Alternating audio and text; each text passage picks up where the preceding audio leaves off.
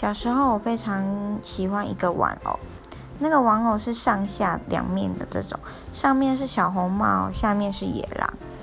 有一天我要玩这个游戏的时候，我发现我的玩偶不见了。原来就是妈妈在就是整理家里的时候，不小心把它丢到热圾里面。